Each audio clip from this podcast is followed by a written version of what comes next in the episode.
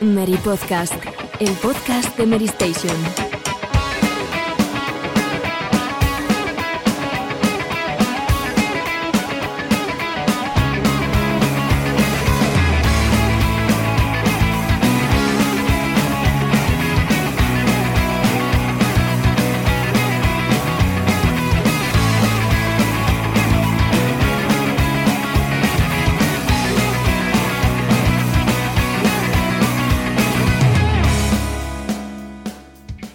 Muy buenas a todos amigos y amigas del Meri Podcast. Bienvenidos una semana más a vuestro encuentro semanal aquí con los videojuegos en la radio en lata con Mary Station, programa número 34 de la decimotercera temporada y un programa muy especial que ya lo estábamos comentando fuera de micro, que todos tenemos muchas ganas de hablar porque eh, creo que no me equivoco si digo que un programa como este no tiene lugar todos los días, eh, como veis en el título vamos a hacer un especial sobre eh, la presentación de PlayStation 5, el, lo que supondrá el inicio de la próxima generación de consolas de Sony.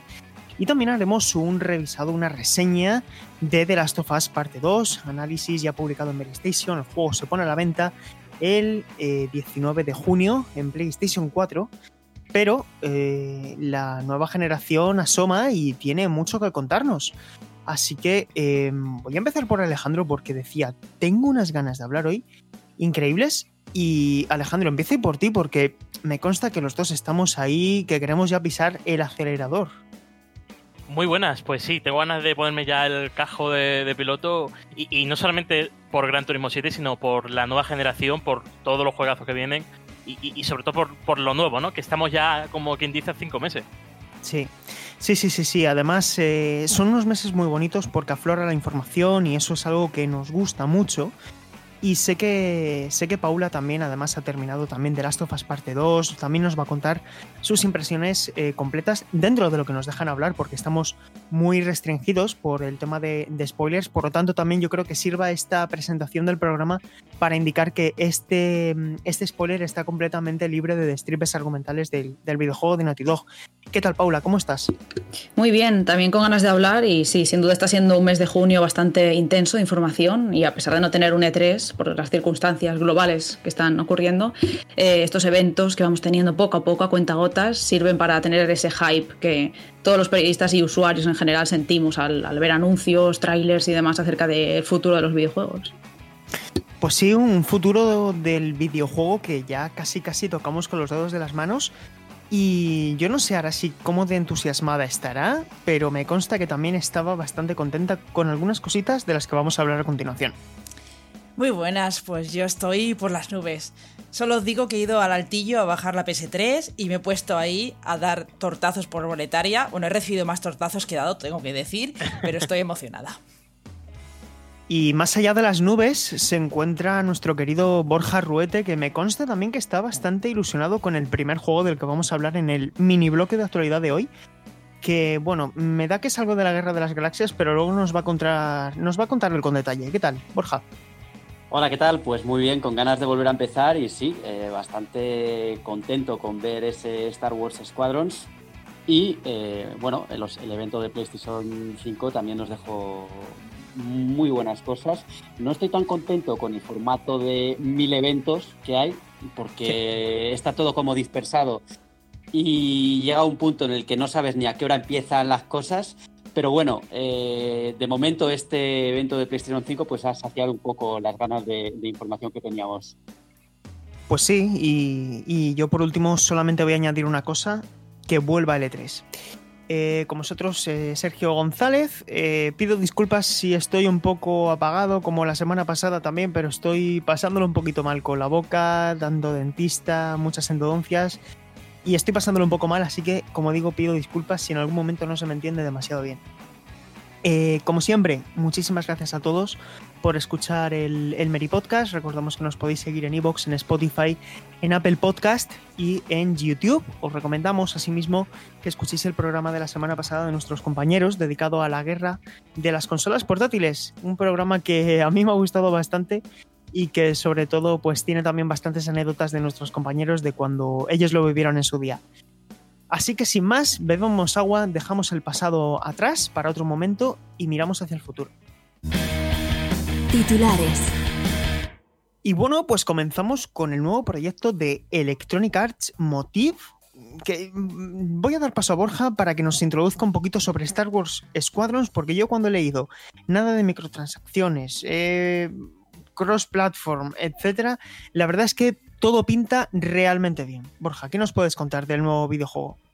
Este, bueno, este juego está desarrollado por EA Motive, que es, aquel proyecto que se filtró, eh, que conocíamos como Project Maverick, eh, un juego de naves mm, que va a tener eh, single player y también multiplayer, por supuesto, 5 contra 5, en el que vamos a manejar a diversos escuadrones de, de, de naves, del Imperio y de, y de los rebeldes. Así que, por lo que se ha visto en el tráiler, mmm, va a ser muy emocionante, ¿no? Vamos a ver esas batallas eh, gigantescas eh, entre ambas facciones, que ya estamos hablando de la Nueva República, es decir, esto no está ambientado en el episodio 5, en el episodio 4, no, no, es más allá de eso. Es más Y allá del de- episodio 6, ¿verdad? Sí, sí, sí, porque hablan de la Nueva República, es decir, ha caído el imperio, pero todavía quedan esa- esas... eh, bueno, cuando cae una estructura de poder, mm, no se destruye por completo, sino que, sigue operando de alguna forma y habla- hablamos además de una galaxia, ¿no? Entonces es una estructura muy grande. Y como bien decía Sergio, eh, va a tener crossplay, algo que me parece muy interesante porque sobre todo en estos juegos que tienen un enfoque multijugador, eh, creo que lo decías tú en Twitter o no sé dónde, pero que para un juego en multijugador eh, es muy importante que, haya pues más el mayor, la mayor cantidad de usuarios posible, ¿no? Sí. Sí, porque al final daos cuenta que mm, la reflexión que hacía Borja era sobre todo los juegos que ya no tienen mucha eh, mucho Sí. apoyo por parte de la comunidad, ¿no? Imaginaos juegos que a lo mejor tienen una comunidad pequeñita de 500 jugadores, pues si eso lo multiplicas por 3, pues Mm. tienes una comunidad bastante grande, ¿no? Y Que posi- Y- posiblemente, posiblemente no sea el caso de Star Wars, pero no, no, no, no, bueno. exactamente, exactamente. Posiblemente no, pero seguramente sí sea el caso del futuro Battlefront 2 en, yo qué sé, dentro de, de Mm. un año o, o lo que le ha Sí. podido pasar ahora a No Man's Sky, ¿no? Sí, y una, una cosa, ¿vosotros qué esperáis de, de la campaña de este juego? No, no se ha dicho todavía gran cosa, pero mm, al ser una historia dentro del canon, me gustaría que, que tuviera algo de enjundia, ¿no? No sé vosotros qué os Pues- pareció la historia, por ejemplo, de Star Wars Battlefront 2, Ahí está. Que a mí por momentos me pareció un poquito sosa, un, poco, un poquito forzada en algunos puntos. Era como la- una tra- las transiciones eran como muy rápidas, ¿no? Porque Sí. recordemos que empezamos manejando a una persona que es parte del imperio, pero bueno, luego tiene ahí un cambio de chip como muy brusco.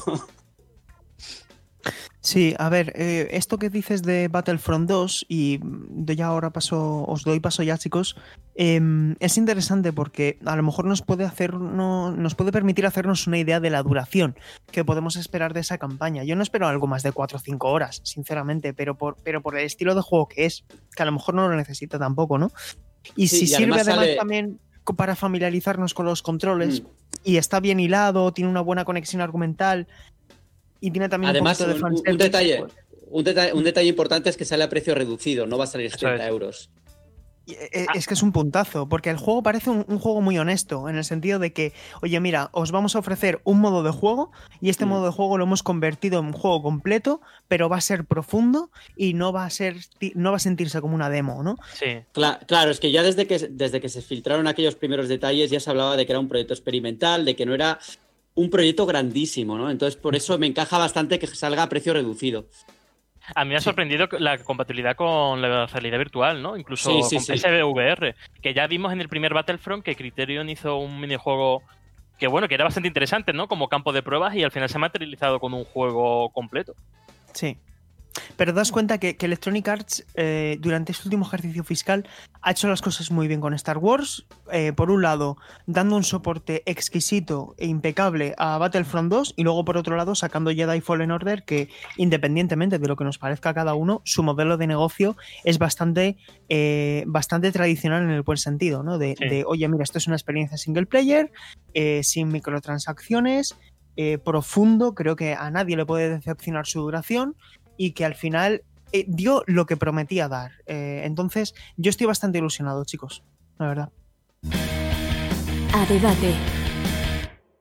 Y, bueno, pues si no tenemos nada más que añadir, nos dejamos de, más actualidad, que os invitamos si queréis estar al día de la información a, que entréis a Station a leer las noticias y pasamos al evento de PlayStation 5 porque em, no sé si os parece bien que lo hagamos de la siguiente manera, porque son tantísimos anuncios que yo creo que lo que podemos hacer en primer lugar es mm, repasar un poco eh, de, modo, a modo rápido eh, todos los anuncios y a partir de ahí eh, vamos comentando poco a poco todo lo que nos ha parecido, profundizamos en los temas en los, que, en los que más queráis, destacamos los juegos que os apetezca y sobre todo también opinamos sobre la consola. Así que chicos, si os parece bien, la división que voy a hacer es la siguiente.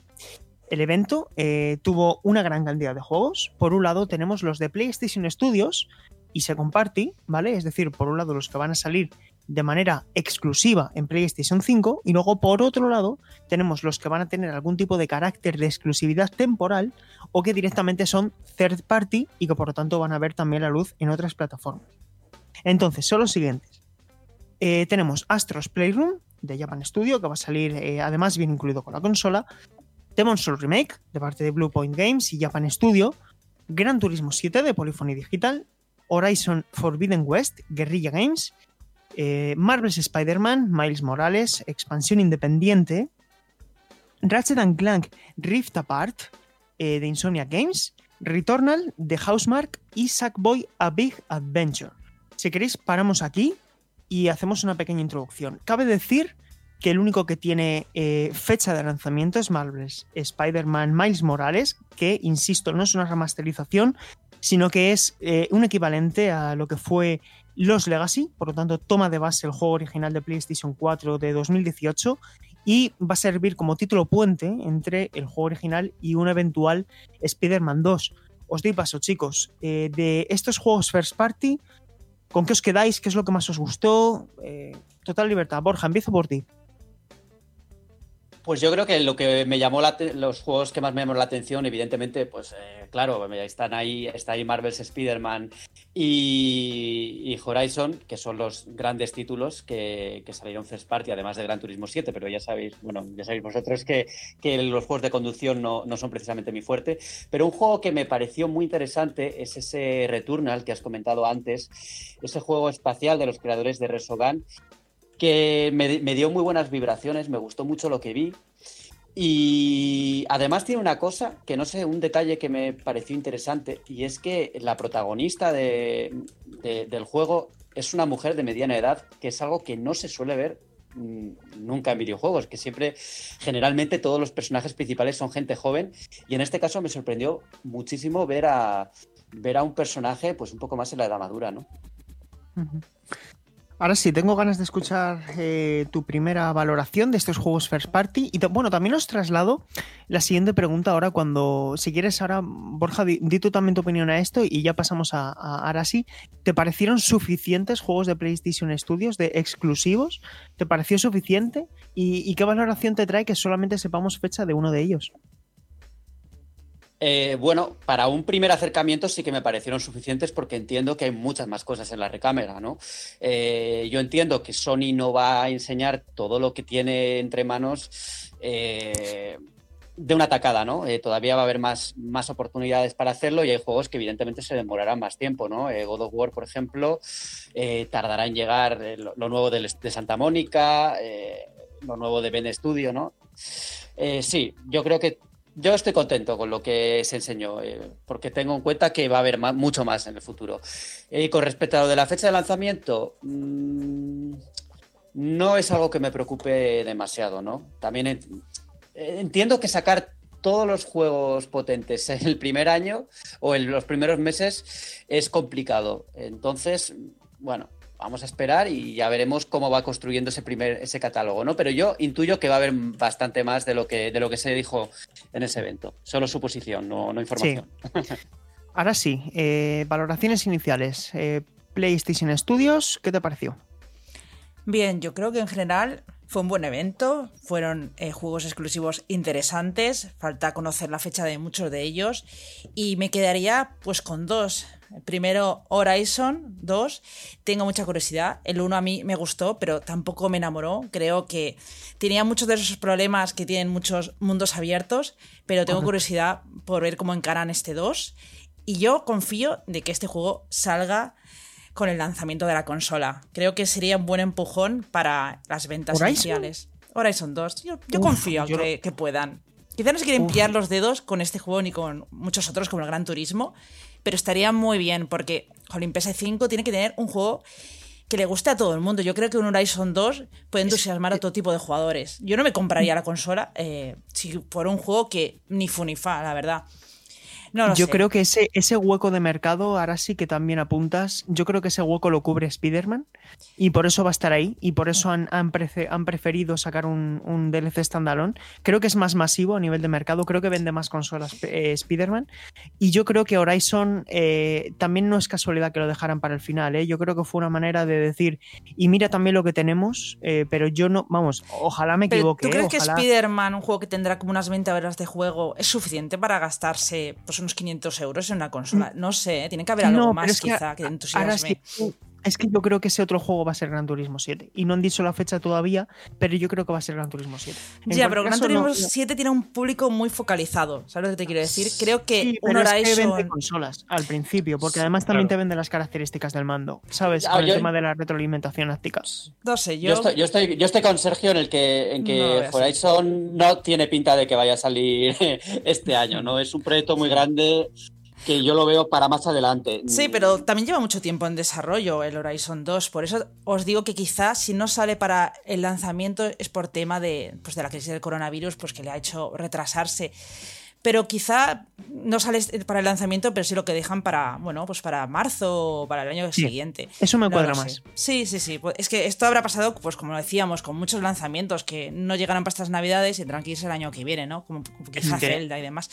Bueno, en fin, otro juego que, bueno, ya lo he dicho, ¿no? Que, que ha sido para mí el juego de la presentación, ha sido Demon Soul Remake, que al final, pues, es lo que decían, ¿no? Blue Point, un juego muy querido eh, que estaban realizando, esas las pistas que iban dando por las redes sociales, y al final ha sido Demon Soul Remake. Vimos una intro eh, que era muy parecida al original, pero veíamos esa, bueno, ese rediseño de muchos bosses como el Caballero de la Torre, el Rey de las Tormentas, Dios Dragón, etc. Y también la tecnología Ray Tracing. A mí la única duda, y creo que esto también lo he leído mucho de los fans por las redes sociales, es si sabrán captar la atmósfera de Miyazaki, porque Demon Souls tenía una atmósfera terrorífica, te provocaba unas sensaciones únicas en mazmorras como la Torre del Atria, y eso no es capaz todo el mundo de hacerlo. Y me gustaría que, bueno, ver más y, y sobre todo jugarlo para ver si conserva pues esa, esa atmósfera y también las mecánicas, ¿no? Espero que no lo hayan hecho pues más accesible. Porque estamos hablando de un juego muy duro, quizá el juego más difícil de todo lo que ha hecho Miyazaki. Y ahora que estoy rejugando en PS3, me doy cuenta de que es difícil de encarar y, bueno, eso que te maten y tu vida vaya a la mitad es duro, la verdad que es duro, pero bueno, con muchas ganas de, de ver cuándo, cuándo va a salir este juego, a ver si le ponen fecha y, y vemos pues mucho más de él. Hemos hablado de Horizon y me he quedado con ganas de escuchar la opinión de Paula. Y te doy paso, Paula, para conocer qué valoración tienes tú de, este, de esta primera alineación, que yo Mm. también creo que vamos a conocer fechas de algunos de ellos que todavía no se ha revelado, pero ¿qué te, qué- qué te- qué te parece a ti lo que hemos visto? Eh, yo estoy con vosotros, me gustó mucho el evento y un poco ya esperábamos más o menos a grandes rasgos lo que se iba a presentar. Horizon era uno de los títulos que más cantaba, porque la propia actriz de doblaje de Aloy en español, Michelle Jenner, ya ah, lo dejó caer un poco poniendo un GIF eh, contestando a la cuenta oficial de PlayStation.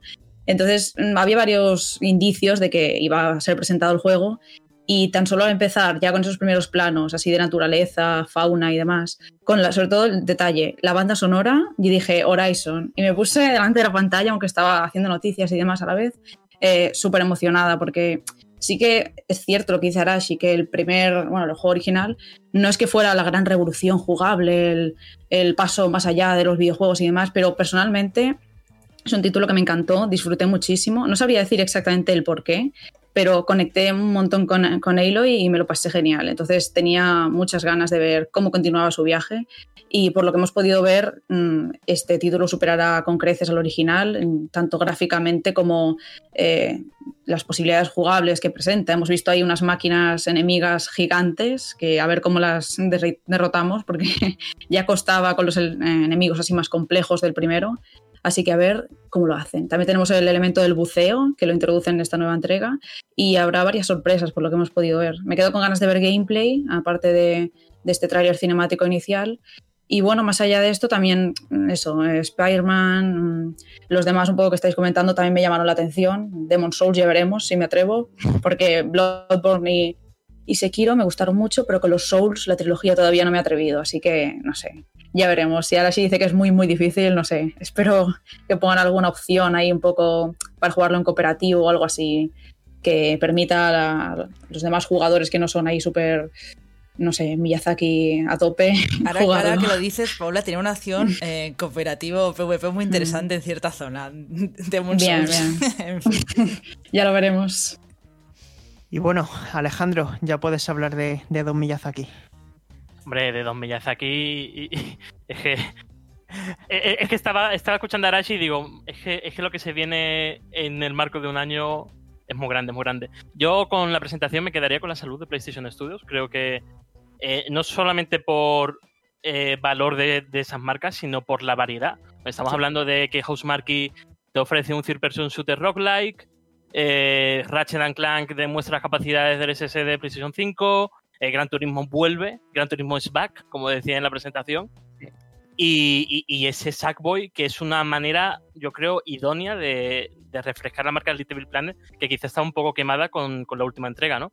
Creo que fue una presentación bastante completa, variada, y, lo único que creo que la situación del coronavirus, eh, bueno, pues a lo mejor no ha permitido ya eh, afianzar la fecha de algunos títulos que acompañarán el lanzamiento de la consola. Y ya solamente por rematar, eh, por arrojar un poco de luz al tema de Horizon, eh, es que es una IP que mueve consolas por sí solo y creo que el lanzamiento de PlayStation 5 va a ser más acotado debido a la crisis económica. O sea, creo que Sony no quiere comerse consolas en el mercado y va a lanzar un, va a hacer una producción un, un pelín más limitada, tal como decía Bloomberg al comienzo del año. Sí. Eh, mi valoración, chicos, es que yo me quedo sin duda, y si tuviera que elegir uno, fijaos lo que os digo, yo me quedaba con Ratchet Clank. Ya no solo porque me encante la saga, ya lo sabéis. De hecho, fijaos que hace un par de meses solo os dije que estaba rejugando la trilogía en PlayStation 3 y, me han vuelto a entrar ganas ahora de seguir con la trilogía del futuro, la de PlayStation 3, porque la que estuve jugando era la, la original remasterizada. Y el motivo por el que me quedo con Ratchet Clank, junto con Gran Turismo, por un lado es que creo que es un alarde tecnológico, que al final lo que está haciendo es, dejar constancia de que este juego solamente es posible en PlayStation 5. Al final su diseño está sacando partido tanto de la memoria SSD como de, la CPU, ¿no? Para garantizar esos tiempos de carga inmediatos que puedan permitir tanto un diseño de escenarios más amplios y variados, como ese cambio de dimensiones que antes se traducía en tiempos de carga de mínimo medio minuto. Creo que es un juego que está también demostrando el buen estado de forma de Insomnia Games, que son capaces de, llevar a cabo varios proyectos al mismo tiempo sin que ello repercuta aparentemente en la, calidad de sus, de sus, títulos. No cabe duda también que estarán trabajando en ese Marvel's Spider-Man 2, pero que nos den este título puente, sin entrar en ningún tipo de spoilers argumentales, que nos introduzca al personaje de Miles Morales de cara a un Spider-Man 2 que se quite de rollos y de introducciones, que por cierto, esto ya lo vimos en el propio Spider-Man 1 de 2018, donde controlábamos a un Spider-Man, a un Peter Parker que ya era hombre araña desde hacía años, y creo que es un movimiento muy inteligente que además eh, pone de protagonista a uno de los superhéroes de Marvel más famosos ahora mismo. De hecho, mm, en Marvel Unlimited es uno de los superhéroes más leídos desde hace un año y medio y a mí mm, me dejó muy buen sabor de boca. Y por supuesto luego también me quedo con, eh, con Gran Turismo 7, chicos, porque de lo poquito que hemos podido ver ya se ve claramente que recupera las raíces de Gran Turismo 4 con ese eh, modo campaña, GT Café, eh, coches usados, circuitos originales que han introducido, por ejemplo, Trials Mountain y va a haber más. Em, no sé, es como todo volver a lo que tenía que ser, clima dinámico en tiempo real, va a tener ray tracing, va a sacar partido del mando para la retroalimentación áptica. Creo que es un juego que da, es justo lo que nosotros queríamos de un Gran Turismo y ojalá salga de lanzamiento. Y luego ya por último, eh, fijaos lo que os digo, me gustó mucho Sackboy a Big Adventure, Sí. eh, me gustan mucho los proyectos que hace Sumo Digital y creo que este título respira mucho de Super Mario 3D World, tanto por la perspectiva de la cámara como por el propio diseño de los escenarios, va a tener modo cooperativo y también si tuviera que decir uno más de para el lanzamiento, creo que este encaja muy bien. Creo que este encaja muy bien con el lanzamiento de la consola porque también vende mandos, al ser un juego cooperativo puede vender un segundo mando a un posible comprador de la consola. Y yo eh, me quedo con lo que has dicho también, Alejandro. Creo que PlayStation Studios ha demostrado mucha variedad, un gran estado de salud y, salvo por las fechas, yo estoy muy contento con lo que hemos visto. Sin duda, y es que ten en cuenta que Sackboy, a mí, vale que tenemos eh, el juego preinstalado de, de, de los bots, pero me recordó a, a unas robots en VR, por derroche Sí. creativo y, y por diseño, ¿no? Creo que, que- que es un juego que apetece jugar, es que lo ves y, y, y no es un género que tampoco esté al alza últimamente. El último que recuerdo así a bote pronto sería el Yooka-Laylee de scroll lateral y ya de nos iríamos a Hat in Time. O sea Mm. Sí, sí, sí, Y muy una- buen apunte, porque al final, en esa perspectiva 2D 3D, más allá de Hat in Time y los dos Yooka-Laylee, no hemos tenido ningún otro gran representante dentro de la escena independiente y ni tampoco de la escena, entre comillas, AAA, porque al final todo está canibalizado por el, por el fontanero y que Sony haya recuperado uno de sus mascotas de la anterior generación, como fue el Sackboy, me parece interesante, me parece interesante. Eh, Borja, Borja, perdona. Sí, una cosa con respecto a Gran Turismo 7. ¿No os ha dado, a mí, por ejemplo, visto desde visto el tráiler, eh, ¿no os ha parecido que no sorprendía demasiado a lo que es a nivel visual? Sobre todo viendo juegos como Forza Horizon 3. Pues mira, te, eh, te- te voy a contestar muy rápido, Borja. Yo el primer tráiler que vi lo vi en 1080, eh, en 30 FPS, es decir, en las condiciones que no son para nada óptimas. Luego lo vi en un monitor 4K a 60 FPS y en 4K. Y luego, a continuación, hice el ejercicio de compararlo, tanto con Gran Turismo Sport como con eh, eh, cara a cara con, con Forza 7. Y la diferencia es abismal. De hecho, es que no lo parece, pero es que luego cuando ves en Trial Mountain la primera curva de izquierdas, que aparece como una especie de gravilla en el suelo, ves la iluminación cuando entra por el, por el túnel y también ves el sonido, que es mucho más oclusivo, mucho más, mucho más realista, te das cuenta que la diferencia es abismal. Es que no lo parece y Es yo creo que al final es que no hace, no hace justicia el trailer que hemos visto con lo que es luego en realidad. Y sí que hay un salto eh, significativo. Y, y lo digo de verdad, ¿eh? Sí, sí. Yo también pensaba que no lo era. Y, y yo creo que Alejandro a ti también te dio esa sensación. Es, que hemos hecho el mismo ejercicio, porque después de ver el trailer en 4K en mi pantalla, eh, salté a Gran Turismo Sport y es que lo vi pobre. Es que, lo- es que vi una iluminación apagada. eh, el HDR tampoco hacía el mismo impacto que en 7. O sea, es que, es que vi un salto generacional. Yo, te- yo te lo juro. Incluso Project Cars 3 palidece en relación, evidentemente son consolas diferentes, pero el juego de iluminación me parece que, que a lo mejor está tratando de mm, sorprender más por el contraste. Project Cars eh, 3 está buscando más una, un estilo visual más Horizon o más Forza Motorsport, Sí. pero Gran Turismo creo que jugó muy bien con los blancos y que, oh, perdón, 7. Y a mí me ha sorprendido mucho. Y el ray tracing creo que se va a Y- notar bastante. Y, y- y se notaba también en el retrovisor, que en Gran Turismo 7 la carga era que no perdía en detalle. Y sin embargo, en en Gran Turismo Sport ya se veía la pérdida de resolución.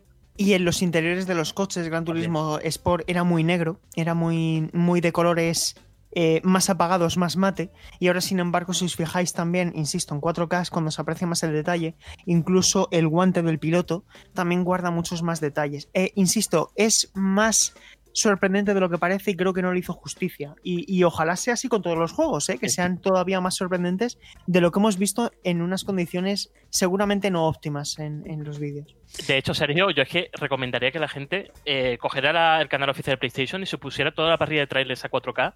Porque he Es que tenido también Ratchet- colegas que, que- que han tenido ese tema, ¿no? De que me han dicho, oye, pero es que no hay salto generacional. Y luego lo ven y dicen, joder, es que esto que vi en la presentación no tiene nada que ver con lo que he visto en el Es trailer. que el ¿no? streaming se veía muy baja calidad, al menos en mi caso, ¿eh? Yo no lo estaba sí. apreciando para nada que fuera de Estaba en una nueva 1080-30. plataforma. Estaba en 1080-30. Y luego ves el Ratchet and Clank en 4K y es una cosa que se te vuela la cabeza. O sea, es que parece ver una película, de verdad. Es, Es es jugar una película espectacular. de Pixar. Sí, sí. Es jugar una película, tal cual, chicos. Bueno, chicos, vamos a hablar también de los juegos multiplataforma, ¿no? Vamos ahí con los third A ver, parties, os tengo que decir sí, una señor. cosa. Los cinco primeros segundos de Resident Evil 8 a mí me parecían Silent y me estaba espera. dando un ataque. ¿Qué pasa, no te Sergio? anticipes que voy a decir la lista como hecho. Vale, va, venga. Introduzco la lista y os doy Empieza paso. Te doy paso a ti la primera. Venga, va. Te doy paso a ti la primera, que sé que estás ahí queriendo hablar de Village. Bueno, eh, la lista que yo tengo aquí apuntada es la siguiente. Deathloop, de, de Bethesda. Ghostwire Tokyo, de Bethesda, de Tango Gameworks, em, del señor em, eh, Shinji Shinji Mikami. Mikami, sí. Goodfall, Goodbye Volcano High, Gran Turismo 5 y Grand Theft Auto Online, que no son lo mismo porque el segundo va a tener una versión independiente también en la segunda mitad de 2021, Hitman 3, Jet, The Far Shore, eh, lo nuevo de Super Brothers, Kena, Bridge of Spirits de Ember Lab, Oddworld Soulstorm de Oddworld Inhabitants, Pragmata de Capcom, que por cierto este dijo que sea para 2022, Project Asia, exclusivo en consola eh, de Square Enix y Luminous Productions. Quién sabe si esto será Final Fantasy. Resident Evil Village, eh, también llamado Resident Evil 8. Solar Ash de Annapurna y Stray de Annapurna. Y añado aquí también uno que no me he acordado de la lista, que era el. eh, ¿Cómo se llamaba? El, Destruction De- of the Stars. Deathloop. No, eh, dicho no. Deathloop lo he dicho al principio. Ah, el, sí. el- el Little Inside, perdón, que no lo había dicho y no lo tenía que apuntado. Little Inside. Y, y en Y PlayStation Studios, Destruction All Stars, que cuando supe que Lucid está fundado por ex Bizarre, entró en la lista. ¿eh? Sí, sí, sí, sí, sí. Además tiene, respira hay un rollito Rocket League Macarra con. Y Twisted Metal. Sí. Sí, sí, sí. y Incluso Destruction Derby, Destruction Derby. eh, ojito con ese, ¿eh? que puede, puede querer ser un intento más de eso.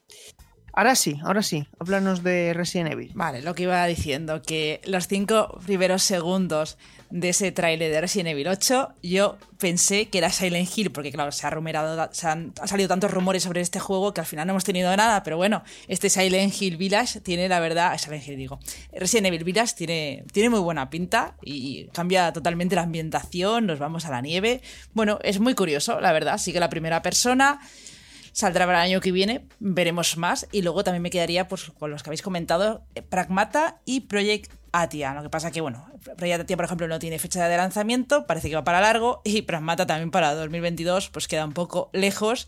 Pero este me llamó sobre todo la atención por esa, esa ambientación de ciencia ficción, ese hombre en una especie de armadura, traje de astronauta, que se llevaba una niña a otro planeta. Bueno, no entendí muy bien lo que vimos, era una cosa bastante enigmática, pero, pero muy curiosa, pero sobre todo Resident Evil 8 Village. No sé si os gustó también a vosotros este, os llama atención.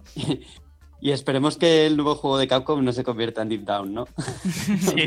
Yo lo que espero, yo lo que no sé si Kojima le estarán ahora sujetando de los brazos, porque yo creo que Kojima se quiere meter ahí de por medio en Project, en Project, eh, en el juego de Capcom de Project Sí, Pragmata. sí. Sí. Es que parecía, parecía el, el- el personaje de, de Kojima Productions. Total. Sí, sí, sí. Yo creo que, que- que la dupla de juegos de, de multiplataforma top fue la de Bethesda. O sea, Sí, te está mostrando. Deathloop, Deathloop Deathloop- pinta Deathloop sí, espectacular. Deathloop sí. Espectacular. Eh, yo no sé si a vosotros os pasó, Alejandro. eh, Sí. yo, en mi caso, por ejemplo, Ghostwire Tokyo me decepcionó un poco porque era algo que no esperaba. Yo esperaba otra cosa y me pareció una cosa como. mm, me esperaba algo más serio, ¿no? Y de algo más Sí. enfocado, no en el terror, Sí, pero a mí sí. igual. Me dio No, bajona. Pero ¿eh? visualmente, visualmente, también. visualmente me chocó para mal. Hmm. No, no- no sé en qué género estará encajado, pero me recordó un poco a Bioshock con, con un entorno que no suele ser muy habitual en los, videojuegos. Esa Tokio oscura, un poco retorcida. No, no sé, eh, encajando con, con la noticia que hice este fin de semana sobre cómo funcionan los espíritus, que son extraídos de la mitología japonesa real. No sé, creo que está interesante, aunque no ha sabido venderlo muy bien. Pero el que, que sí han sabido vender muy bien es Deathloop, de Arkham Leon. Que eso es, Espectacular. es espectacular, con multijugador, rollo invasiones, y parece una ida de olla que solamente este estudio puede hacer, ¿no? A mí me parece un Dishonored 3 con otro rollo que me ha convencido porque encima mezcla. Tiene pinta de que va a mezclar eh, lo bueno de los puzzles de Arkane, que son, que son yo creo que junto con, con gente como Retro Studios, eh, que también me parecen eh, auténticos referentes en el diseño de niveles. Mm, yo creo que Arkane son unos auténticos genios en eso. Y encima también respiraba un poco como un rollito Bioshock Infinite.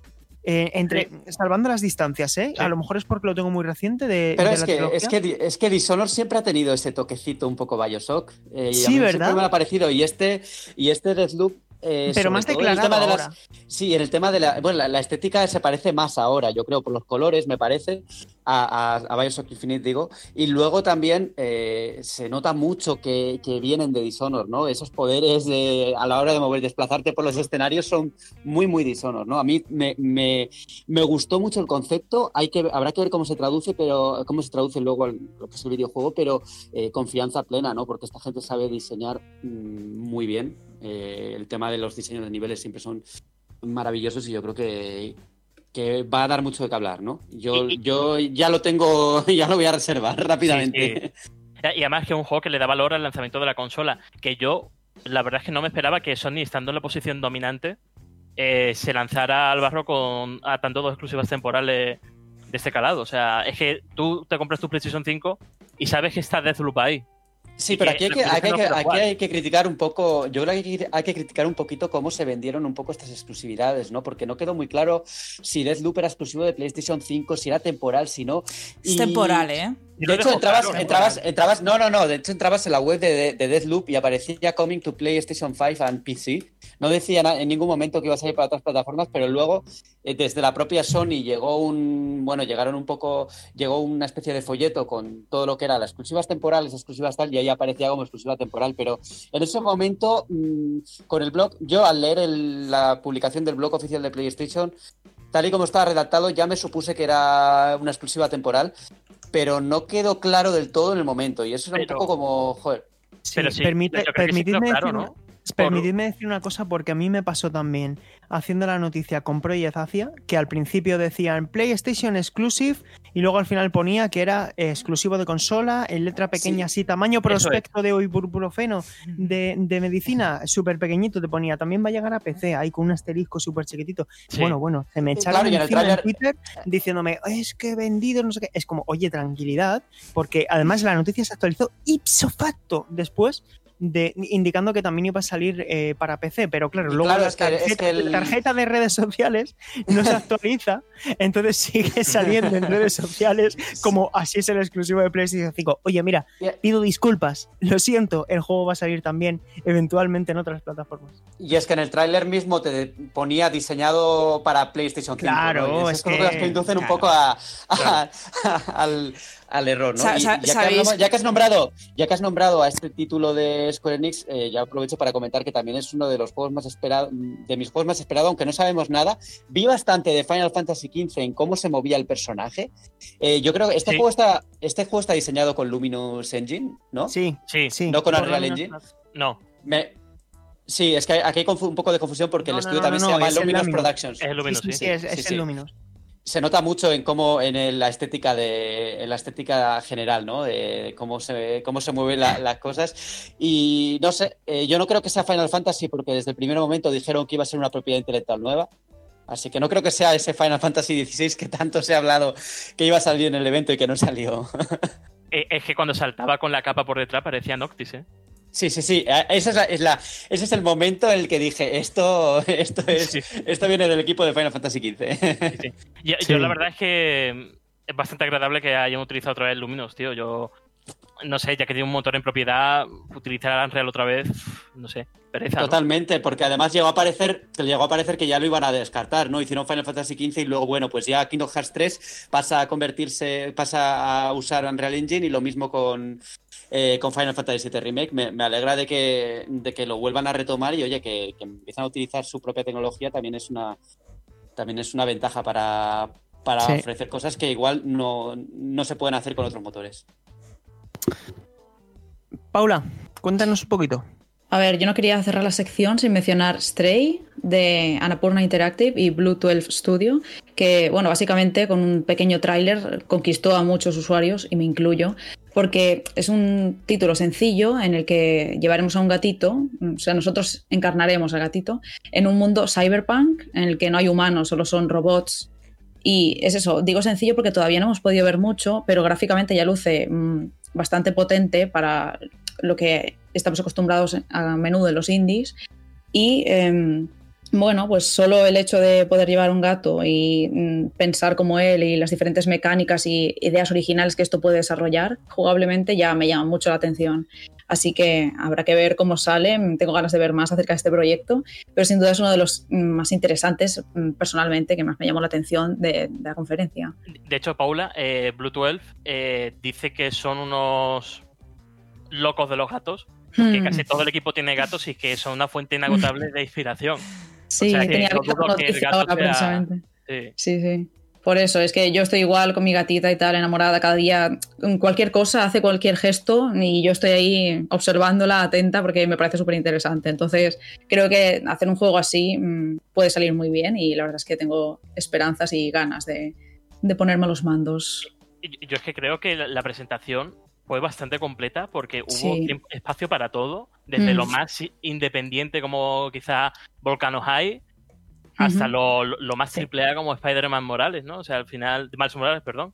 Sí, estuvo muy bien equilibrado. Yo creo que lo hicieron bien. Muy sentido. equilibrado. Es que no faltaron géneros. No, lo- no además- no lo hemos comentado, Sergio, pero Sí. Kena, que me he Eso iba a decir. eh, Mm, a mí me gustó mucho lo que se vio. Yo eh. quería me recordó- comentar- Me recordó un poco a Cameo, no sé por qué, pero. Sí, Sí, y cierto. yo quería comentar que a mí hay dos títulos independientes o al menos más discretos en su, en su propuesta, aparentemente, como pueden ser eh, Little Devil Inside y Kina Bridge of Spirits. A mí me gustó mucho este último. Creo que es un juego, al final es un juego narrativo, una aventura de acción narrativa, muy impactante a nivel visual, que eh, eh, creo que va a funcionar muy bien porque no se, no se quiere centrar en ofrecer un mundo excesivamente abierto, pero sí hacer escenarios muy vistosos a nivel visual.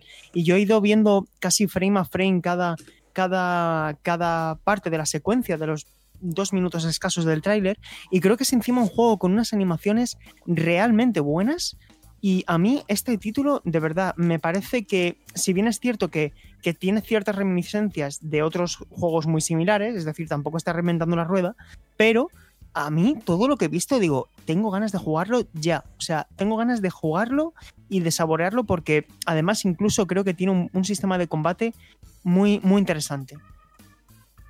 Sin Borja, a ti, a ti también te gustó, ¿verdad? eh, El Kina. Sí, sí, muchísimo. A mí me llamó la atención, sobre todo eh, a nivel visual, que es muy bonito y ya, ya he comentado antes que me recuerda bastante a Cameo, no sé si por la estética o por qué, pero todo lo que vi mm, me llamó la atención. No sé luego cómo se sentirán los mandos y, y cómo será, pero a- así a priori, eh, en bruto, me ha gustado, me ha gustado mucho lo que he visto. Cabe decir una cosa, eh, que ya que tenemos ahora la información actualizada, pues eh, creo que es importante. Por un lado, el juego de este juego de Ember Lab está desarrollándose con, con Unreal Engine, que por si no cabía duda, yo creo que esto también se veía de lejos, que es un juego de, de Unreal. Y este título va a salir en 2020 y va a salir no solamente en PlayStation 5, sino también en PlayStation 4 y, PC. Y luego leyendo la, la letra pequeña, que esto, jolín, insisto, es que no nos lo ponen demasiado fácil. El juego va a ser exclusivo de consola de manera temporal.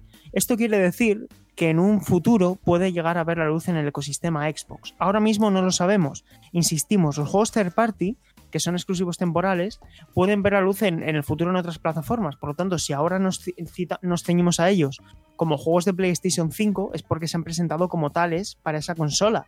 ¿Vale? Pero que Sí. lo digo porque no estamos nosotros pretendiendo decir que Project Zatia es un juego exclusivo de PlayStation 5. Un simplemente que ahora mismo sobre eso, Sergio. lo es para. Sí. que en Twitter, después de la presentación de PlayStation 5, Aaron Greenberg, que es el pues, jefe de marketing de Microsoft, comentó que muchos de los juegos que parecían exclusivos de, de PS5 de esa presentación iban a lanzarse también en Series Claro. X, como por ejemplo Pragmata, el Hitman 3, el Resident Evil eh, Village. Porque, claro, es que daban a, daban a entender que muchos iban a ser exclusivos, que no iban a ver la luz en Series X, y bueno, fue a desmentir eso y a decir que también aparecerían aquí. Por eso, por eso también he pretendido dividir esta cita de juegos en dos bloques. Por un lado, los que sabemos a ciencia cierta que son y van a ser exclusivos de PlayStation. Y luego, por otro, los third party, porque estos tarde o temprano verán la luz en otras plataformas. Véase PC, véase Xbox, véase Nintendo Switch o lo que sea. ¿Vale? Sí. Pero creo que. Espero que haya quedado claro que si en algún momento hemos citado algún juego de third party como exclusivo de PlayStation 5, eh, con práctica total seguridad será de carácter temporal en esa condición. Y bueno, chicos, pasamos a la consola, o mejor dicho, las consolas. Sony fue adelantando con pequeñas transiciones de vídeo lo que parecía una pequeña revelación de un hardware. Y finalmente así fue. Eh, para mi sorpresa, yo no esperaba que fuéramos a ver la consola. Finalmente la vimos y tenemos dos modelos. Tenemos un modelo con lector de discos y tenemos otro modelo sin lector de discos. También presentó Sony un eh, abanico de, hard, de periféricos. Por un lado, eh, ofrecieron más detalles del DualSense. Lo único que confirmaron que no supiéramos es que el juego, o sea, perdón, el mando va a tener también giroscopio, que esto es algo que se preveía pero que no estaba confirmado. Un eh, soporte para cargar los hasta dos mandos. Un mando eh, estilo mando a distancia para controlar la, conso la consola como un media center. Una cámara que se ha confirmado que se va a vender de manera independiente, no viene incluida en la consola, como ninguno de los otros periféricos más allá de un DualSense. Y por último, unos auriculares inalámbricos que vendrán a ocupar el lugar del actual, eh, eh, ¿cómo se llama? PlayStation 4 wireless eh, auriculares, etcétera, ¿no? Sí. Y eh, como digo, va a haber dos modelos, uno con lector de discos y otro sin lector de discos, que la única diferencia que va a haber entre ellos, según palabras de Jim Ryan, CEO y presidente de PlayStation eh, eh, per- perdón, Play- PlayStation Interactive Entertainment, es eh, únicamente el lector de discos. El hardware es el mismo, por lo cual se presupone, esto no está confirmado con estas palabras, que eh, si bien en su interior va a estar el mismo procesador, etcétera, se sobreentiende sobre esas palabras, insisto, no lo han confirmado así, pero se entiende también que va a ser el mismo almacenamiento y que por lo tanto también sería 825 gigas. Yo esto lo quiero escuchar sobre sus propias palabras porque no estoy yo muy seguro de eso. En cualquier caso, chicos, opiniones, diseño, etcétera. Eh, Alejandro, ¿qué te pareció? A mí la consola me gusta el diseño eh, y sobre todo me gustan las, las declaraciones de los ejecutivos de Sony con respecto a que ha sido de diseñar, se ha puesto mucho, un gran esfuerzo en, en hacer la consola menos ruidosa porque tanto el modelo Pro como el modelo original de PS4 son bastante molestos cuando llevan ya unos meses en tu casa, ¿no? Y otra cosa que me gustaría destacar, eh, creo que el modelo digital va a tener que tener algún incentivo, ya sea económico, ya sea eh, con prestaciones, eh, servicios, etcétera, etcétera en el bundle, porque al final te estás eh, estás limitando tu experiencia de cara a una generación entera, ¿no? Y vale, lo digital ahora mismo, según Tech2, supone el 51% del mercado. Pero no sé, creo que deben de atar a los jugadores de, de alguna forma, ¿no? A ver, respecto a lo digital, eh, hay, un, hay un aspecto y es que la propia Sony ha justificado la existencia de este modelo y es que las cifras hablan por sí solas. Es decir, hay una demanda de. Hay, una, hay un público que demanda esta, esta consola y es que el último informe financiero de Sony, el periodo que abarca desde el 1 de enero al 31 de marzo, arrojaba un porcentaje del 66% de ventas de videojuegos en formato digital, evidentemente agraviado por la crisis del coronavirus, que lo ha elevado todavía más. Por ejemplo, Animal Crossing New Horizons en Nintendo Switch vendió mm, eh, inicialmente el 50% de sus ventas en formato digital. Este modelo tiene sentido para algunas personas, quiero decir, pero yo creo que tienen que hacerlo, como dices, muy atractivo para que alguien no sopese lanzarse por decir, oye, mira, por 70 euros más tengo mi modelo ah, físico y puedo intercambiar mis juegos, puedo venderlos, eh, tengo la seguridad de que los voy a tener en la estantería, no lo sé. De hecho, yo creo que al final el digital es un gancho, como se hace con la tel- telefonía móvil, de que te dicen, mira, el modelo de 32 gigas cuesta eh, 399 y el de 256 gigas de almacenamiento cuesta 499 y tú dices, jolín, eh, estoy, me estoy comprándome un producto para varios años, por 100 euros tengo cuatro veces más almacenamiento. Mm. Evidentemente aquí no va a pasar eso, ¿no? Exactamente así. Pero creo que la diferencia entre ambos modelos no debería ser demasiada, ¿eh?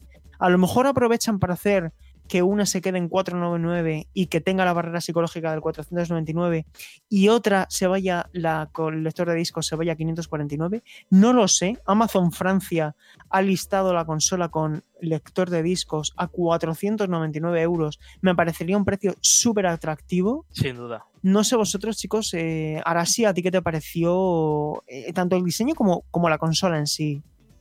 A mí el diseño me gustó mucho, o sea, muy elegante, líneas muy atractivas, aunque bueno, ya sabemos que Internet siempre saca de donde no hay y me hizo mucha gracia, la verdad, las comparaciones con ambientadores, routers y demás, pero a mí me sigue pareciendo el más bonito, sobre todo si lo comparamos con Series X. Y solo me pregunto cómo quedará de forma horizontal, porque yo siempre pongo las consolas de forma horizontal. Espero que no baile, esa es mi duda, porque he visto que, bueno, la gente cambiaba las imágenes y las eh, rotaba y quedaba ¿Hay, como un hay poco. una imagen oficial? Te la paso ahora mismo. Sí, pues pásamela. Sí. Pues entonces a lo mejor no era la, la imagen rotada, ¿eh? simplemente que es la oficial. Pero me da sensación de que va a bailar un poco, ¿no? No sé a vosotros. No. ¿No? No, No, parece ¿ves? frágil, Mira. pero yo creo que va a ser estable. ¿eh? Sí, a ver. Lo, lo que sí va a ser es muy grande. Sí, sí, Sí, vas a necesitar sí, dos mesas para ponerla. Sí. Bueno, es que entre la PS5 y la Series X vamos a necesitar un mueble bastante grande, ¿eh? Un mueble de los viejos de comedor. Vale, pero claro, aquí no Sí, veo la parte, digamos, de abajo. Es- Este enfoque no, no me gusta mucho, ¿eh? Es la web oficial, Sergio. No sé, ya, ya veremos, ¿no? No sé cuando llegue su día, si no hay más remedio que poner vertical, pues vertical. Pero en general, yo Hombre, creo supongo que, es supongo ahora sí que habrán, habrán diseñado la consola para que se pueda poner también en- de las dos formas. No, no creo que Sí. baile. No, no, ve- no lo vería un fallo muy grave de diseño Claro. que, Sí. que además la promocionaran también con imágenes en vertical y luego Sí. no pudieras ponerla en vertical porque te baila. ¿no? Exacto, es la, una es sensación no, simplemente, pero Una está cosa, muy bien. tanto Xbox Series X como PlayStation 5, acostumbraos a que las a que tanto Microsoft como Sony nos la van a empezar a mostrar constantemente en vertical por un motivo muy sencillo, y es la ventilación. El aire caliente Mm. va hacia arriba, estos son ordenadores. Y si os dais cuenta, PlayStation 4 está en vertical y las salidas de ventilación están arriba. Estas consolas van a estar orientadas para jugarse en para utilizarse en vertical, si, porque es que al final, es que estoy seguro, es que al final esto, mm, con que preguntemos a cualquier persona experta en montar ordenadores, nos lo van a decir. Al final, estos son consolas muy potentes. Yo también quiero ver el tema del ruido. Me parece muy interesante que se estén esforzando en eso. También está por ver si la fuente de alimentación es externa o interna. Yo prefiero que sea eh, externa. Sí, eh, es decir, prefiero tener un. uy, Iba a decir una Un palabra muy rara. Un bicho raro ahí detrás de la tele, pero a, te- eh, a, mm, permitir al menos que la consola no se sobrecaliente, a tenerlo todo con un cable muy cortito, decir, mira qué cable tengo, todo está dentro, y que al final la consola sea un horno.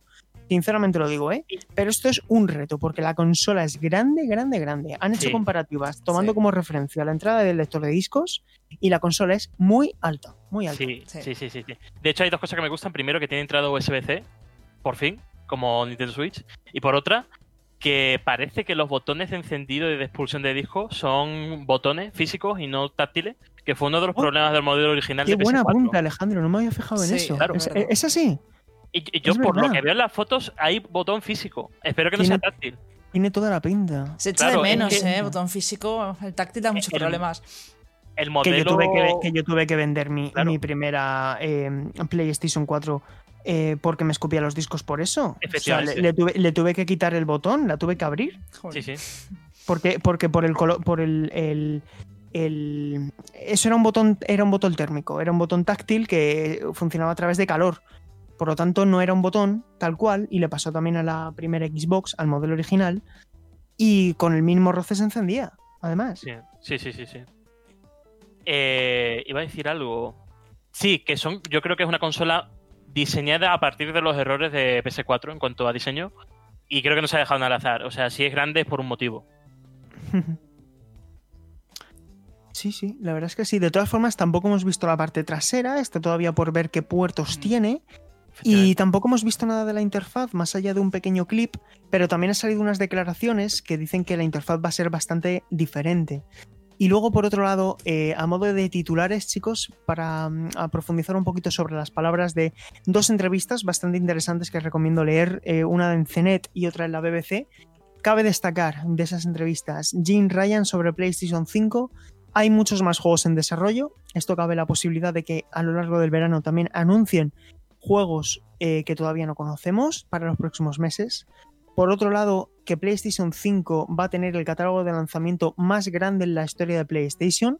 Esto lo ha dicho eh, concretamente Eric Lempel, el líder, de, el líder, del departamento de marketing de la compañía, en el último PlayStation Blogcast. Esto cabe también la posibilidad de que algunos de los juegos que hemos citado al principio de este bloque salgan de lanzamiento, aunque todavía no lo sepamos.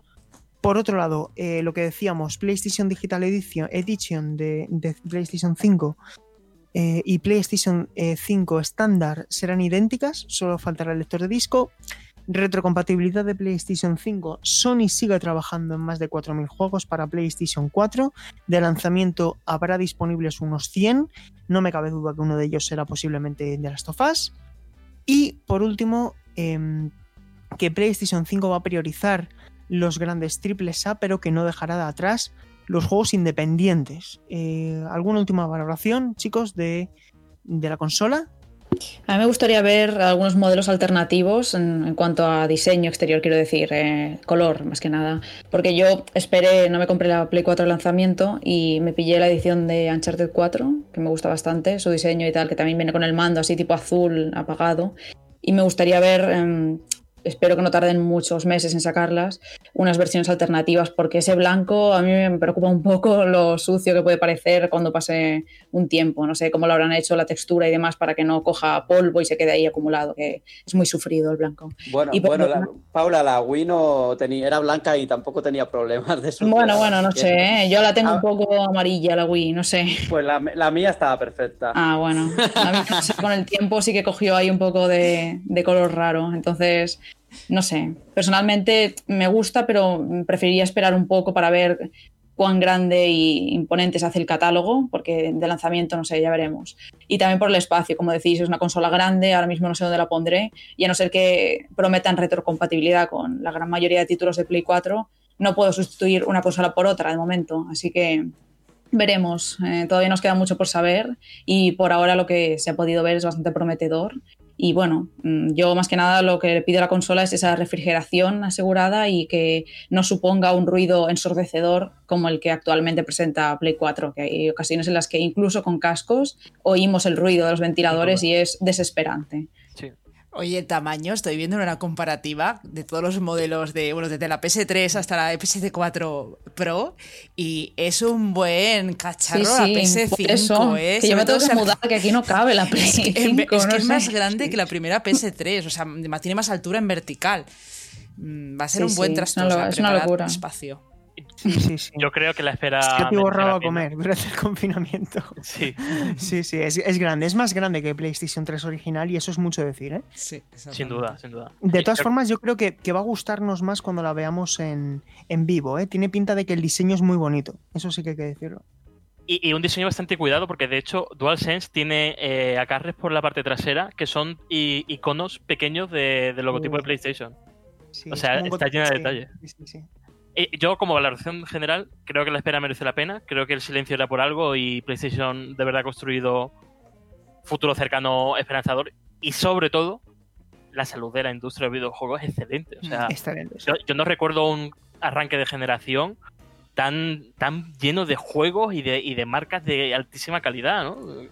Hace siete años, PS4, hace siete años, en comparación con hace siete años, el panorama no era para nada así. O sea, no. en PlayStation 4 teníamos eh, Knack, Shadowfall, eh, un posible Drive Club que no llegaba. eh, esto no tiene nada que ver. O sea, Tiene que ver. yo estoy mucho más entusiasmado ahora que hace siete años, sin Eh, duda. ¿eh? Es que la, la demostración de Ratchet and Clank fue la que la demostración de PS4 de Killzone Shadowfall. O sea, Sí. es que hay un, un mundo de diferencia, ¿no? Yo, quiero comentar que aparte de PS5, esta semana pasada hemos tenido un montón de eventos, el Guerrilla Collective, el PC Gaming, y hablando de la salud del videojuego en general, es que están, bueno, hay planificados una serie de lanzamientos bestiales, o sea, yo he visto cosas que se supone que son de estudios indies con un talento impresionante, o sea, que la industria del videojuego entre las clásicas eh, Sony, Microsoft y todo lo de indie, la verdad es que no nos vamos a aburrir, hay un montón donde elegir, así que al final vamos a jugar todos. Sí. Y bueno, chicos, eh, una valoración muy positiva, yo creo que la que podemos sacar de este evento, evidentemente podríamos sacar muchas pegas de lo que nos faltó, de evidentemente eh, yo hubiera preferido más fechas de lanzamiento y un poquito más de concreción y de transparencia con el tema de, de las exclusividades, pero al final esos son más temas de marketing y de comunicación que evidentemente no repercuten en la calidad que vayan a tener o no los futuros videojuegos que, que hemos comentado. Así que eh, creo que ahora sí eh, podemos dedicar este último bloque del programa de hoy a eh, hacer un, breve análisis de, The Last of Us parte 2, eh, el esperadísimo videojuego de Naughty Dog que ahora mismo se encuentra con la tercera nota más alta de la generación de PlayStation 4 Metacritic y se encuentra con un 96 sobre 100 en dicho portal con la nota más alta del año en, en, en Metacritic, en, de, de, lo que llevamos de año en videojuegos. Emery Station no tiene esa nota tan elevada, tiene un 93 sobre 10. Y eh, bueno, pues si queréis, chicos, hago junto con Paula, nos, nos, nos, turnamos. Si quieres, Paula, empieza tú haciendo una, una valoración inicial eh, de lo que te ha parecido el juego. Espérate todo mm. lo que consideres, ¿vale? Eh, y, luego hago yo, hago yo lo mismo y te doy paso para que nos cuentes tú que has podido analizar un juego en, en la web de videojuegos de 4 y cuéntanos, Paula, ¿qué te ha parecido de Last of Us parte 2? A ver, es una pregunta difícil porque además, como bien mencionabas, tenemos bastantes restricciones a la hora de hablar y es algo que perjudica un tanto a nuestras impresiones globales debido a no poder hablar de una buena parte del juego. Pero aún así, creo que es eh, adecuado de cara a que el espectador, bueno, los eh, jugadores, en general los usuarios, puedan disfrutar de todas esas sorpresas que al menos yo y creo que la gran mayoría de periodistas que hemos tenido acceso al juego de forma anticipada hemos tenido. Eh, Naughty Dog lo ha hecho bien en su comunicación, parecían unas cosas en los trailers y son otras finalmente, y lo que sí es cierto, lo que prometían cumplen, en el sentido de que es su juego más ambicioso hasta la fecha, esa frase que hemos oído hasta la saciedad, eh, puedo, al menos bajo mi opinión, decir que es cierta. Eh, esto se aplica un poco a todos los aspectos, tanto gráficamente y técnicamente, como hemos podido ver en gameplays que ya eh, se han publicado y demás, como en lo que quiera abarcar su historia. Es una historia muy diferente en el sentido del espíritu de, de, su núcleo, de lo que era el del original, por mucho que hayan similitudes. El original iba, mmm, aquí voy con cuidado, pero iba mucho más de esa relación entre Joel y Ellie, eh, un poco esos sentimientos más positivos, por así decirlo, más aventura es, eh, en general. Y esta es una historia de odio mmm, que también tiene espacio para el amor, pero sobre todo es esa sensación de ira, de venganza que, mueve a Ellie durante toda la aventura. Eh, es algo que, mm, bueno, será duro mm, en bastantes escenas en las que nos cueste apretar el botón. Yo me he encontrado en situaciones en las que, sobre todo si empatizamos con los personajes, será complicado ponernos en su piel en ocasiones. Y esto es algo que creo que muy pocos videojuegos han logrado. Mm, yo, en, sobre todo en el último tramo, eh, me costaba mucho avanzar y, y, creo que es algo, mmm, bueno, que merece un aplauso para el estudio. Eh, y bueno, mmm, si quieres habla un poco tú también y luego sí. comento, porque es, es, difícil, es un juego muy complicado de abarcar y de mencionar todo. Siempre, después de escribir el análisis, me, me quedé la sensación de que me dejé cosas por decir y de que las podría haber dicho de otra forma, porque eh, es un juego que deja pozo y eso es lo que comentábamos antes, que agradezco haber tenido un tiempo de, de dejar que calara en mí, de reflexionar acerca de todo lo vivido y jugado antes de ponerme a escribir, porque realmente es eh, algo bastante revolucionario, a mi parecer. Sí, estoy, estoy, de acuerdo con lo que comentas, Paula, y bueno, mi valoración, en primer lugar, eh, evidentemente sí, hemos tenido mucho tiempo para jugar a este título, algo completamente infrecuente. Hemos tenido, pues fijaos, tanto tiempo que yo he podido completarlo dos veces. Eh, estoy por una tercera. Eh, lo he hecho por una voluntad de hacer el mejor trabajo posible. Evidentemente, si no hubiera tenido el tiempo, no lo hubiera hecho, pero creo que era necesario porque es un videojuego muy denso. Hablamos de un título que no dura 13 horas, no dura 12 horas, como, como puede durar el original estamos ante, ante, una aventura que se puede alargar perfectamente a las 25 horas. Y eso pues eh, requiere una mayor, un mayor proceso de digestión porque hablamos de un juego narrativo, no es un juego de plataformas, no es eh, un título de conducción. Eh, hablo, hablamos de narrativa. Eh, bueno, creo que no hace falta entrar en spoilers para hablar de lo que, de lo que quiere decirnos de Last of Us Parte 2. Eh, hay algo que hace muy bien y es que no quiere ser una secuela directa eh, continuista respecto al primer título, más allá de lo jugable. eh, que mejora y mucho al primer juego, pero sí que es eh, todo un riesgo a, a, nivel narrativo. Es un juego que plantea algo que no hemos visto, que lo vais a comprobar vosotros mismos. Plantea cosas a nivel narrativo que no esperamos y eso también favorece la sensación de la sorpresa. Y creo que es muy valiente y que por lo tanto merece toda nuestra atención. Para mí es un juego excelente eh, porque todo lo que hace lo hace muy bien.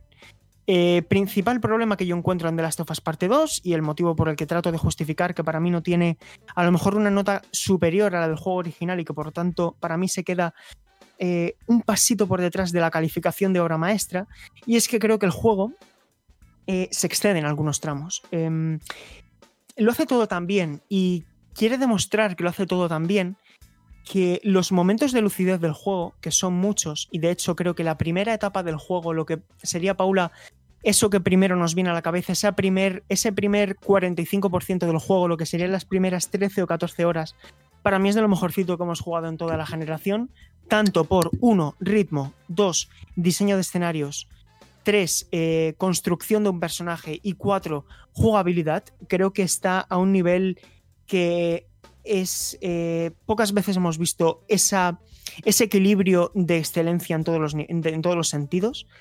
Y creo que a partir de esa segunda mitad del juego, eh, el juego se olvida un poco de ser tan original, se olvida de la exploración que tan bien mide en algunos tramos, en algunos escenarios que se abren lo justo, como pudimos ver en otras obras de Naughty Dog, como puede ser Uncharted 4 o de los Legacy, que te permite explorar con un pequeño mundo abierto, pero sin ser excesivamente grande por lo tanto está muy bien medido.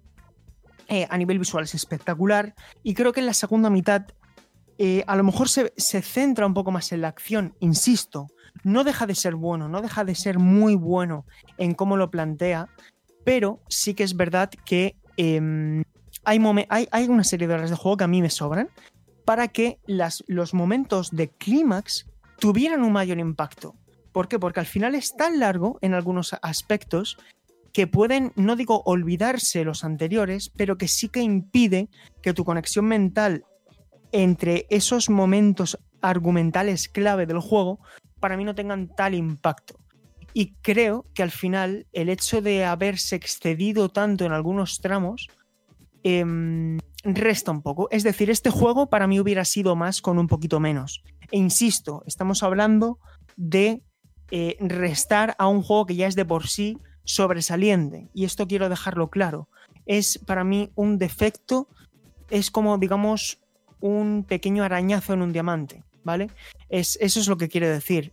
Por otro lado, también querría añadir, aparte del diseño de escenarios, creo que tiene una jugabilidad que es exquisita.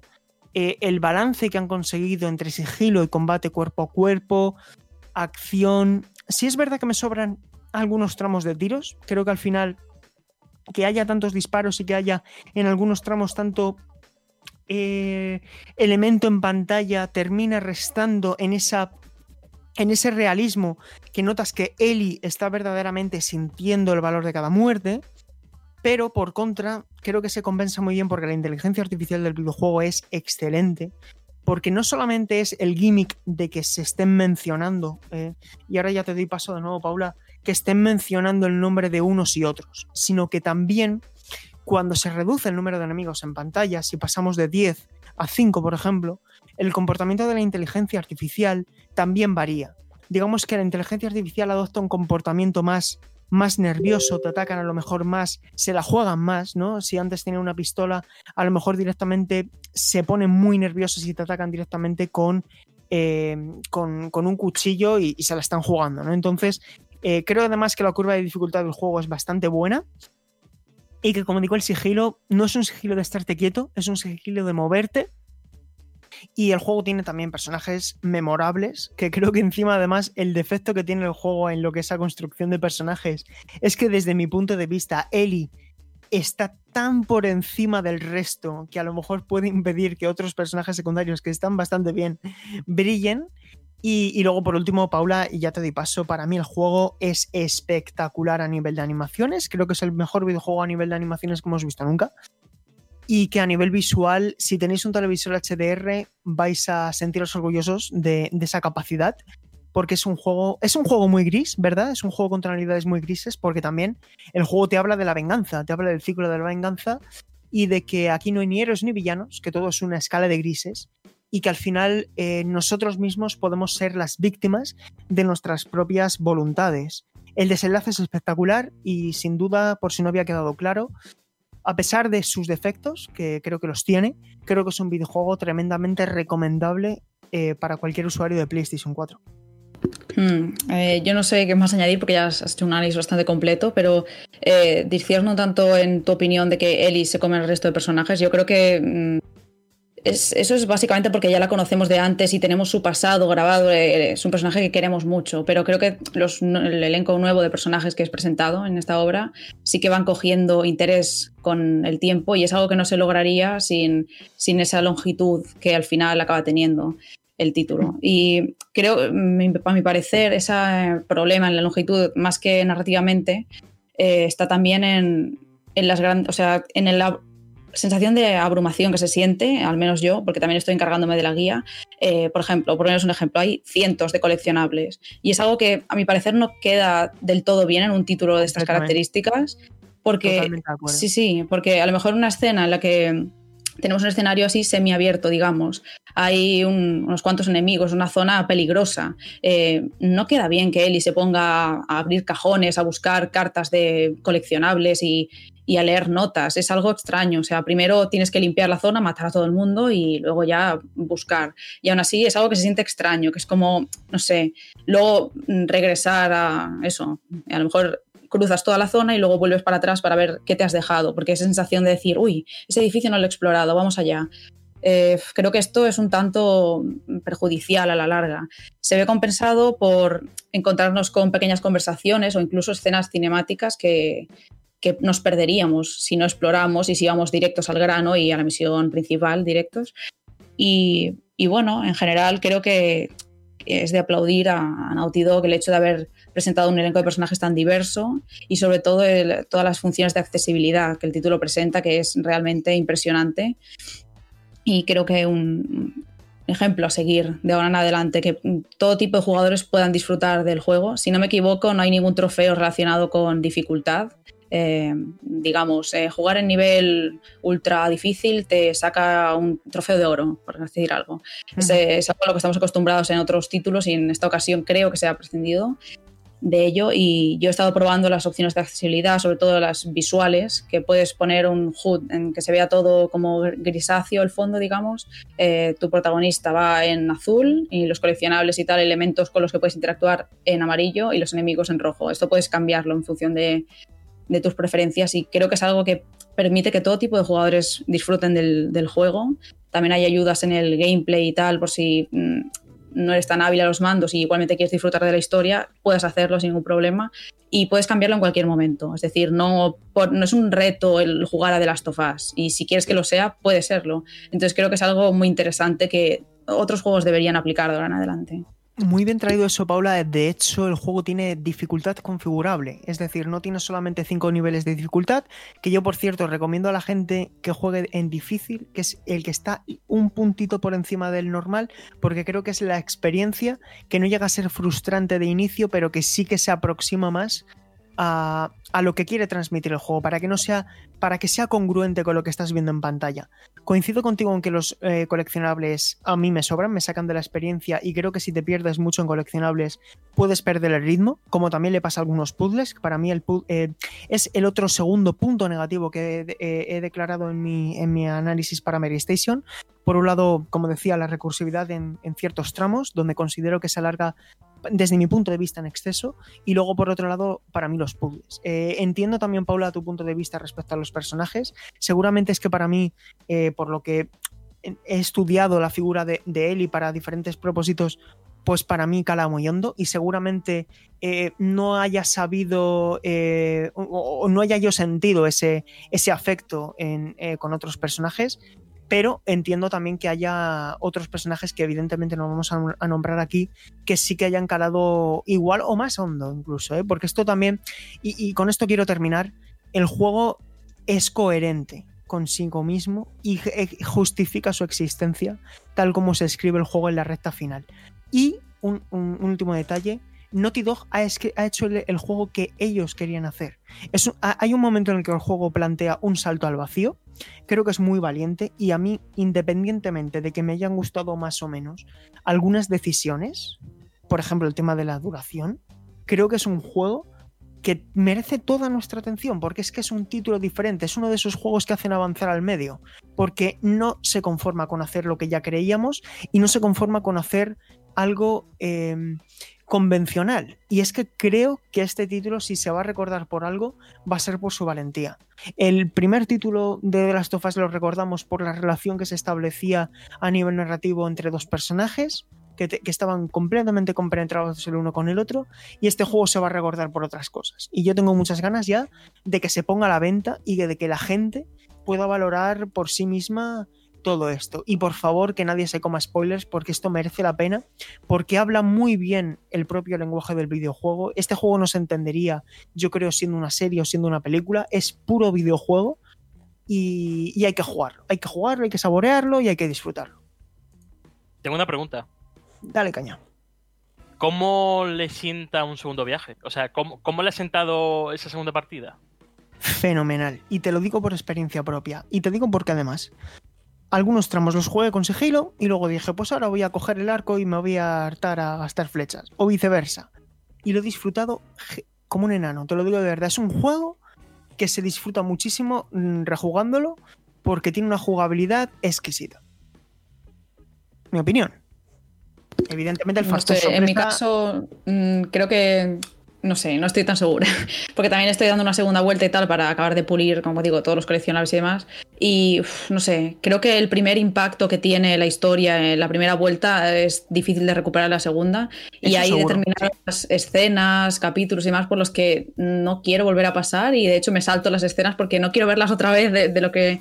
A lo mejor dentro de meses, años, lo que sea, vuelvo y tengo una sensación totalmente diferente a la primera, pero uf, a mí se me hizo muy duro al principio y, y me cuesta esa segunda vuelta. Es, es mi opinión. Sí, eso estoy de acuerdo contigo, Paula, que a mí la segunda vuelta...